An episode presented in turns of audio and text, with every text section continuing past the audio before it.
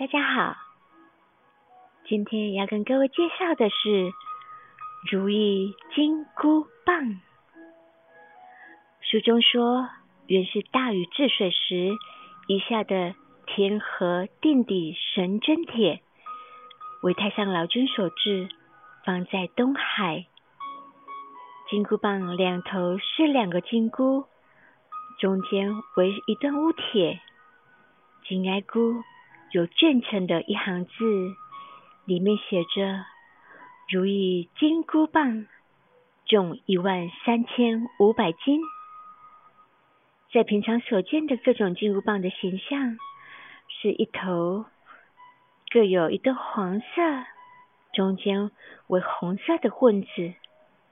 根据《西游记》的记载，孙悟空去东海龙王处索讨兵器时得到的金箍棒。金箍棒似乎注定是金孙悟空的。书中第三回说到，我们这海藏中那一块天河底的神针铁，那几日霞光艳艳，锐气腾腾，敢莫是该出现，遇此甚也。龙王引导至海藏中间，忽见金光万道。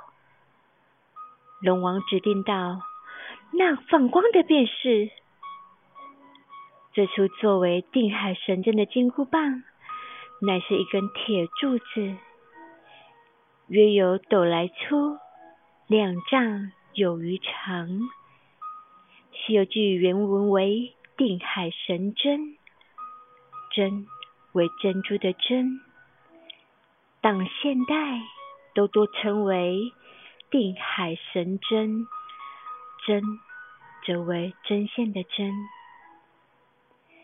孙悟空得到定海神针后，能随心所欲的变化大小，而且似乎他只听孙悟空的。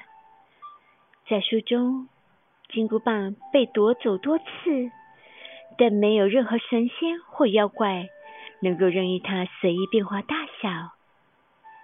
平时，孙悟空将金箍棒变成绣花针大小，藏在耳朵内。遇到敌人时，从耳朵里取出，马上变成碗口粗细的一根铁棒。它还能随身体大小变化，而按比例改变大小。孙悟空变成昆虫，金箍棒同样还是能藏在耳内。而不会无法随身携带，这也是取名如意金箍棒的含义。金箍棒的威力很大，连神仙都敌不过它。由于非常重，书中说：“莫说拿那块铁，握着就死，磕歇着就亡，挨皮儿破。”擦擦劲儿，伤。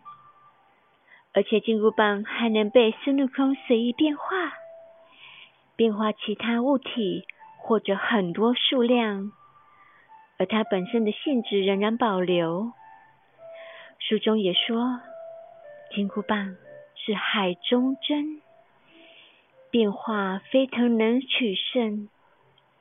孙悟空也说自己的棍子。大石头如粉碎，撞山铁也有痕。以上是如意金箍棒的说辞。以上的说法，不知道大家是否会喜欢？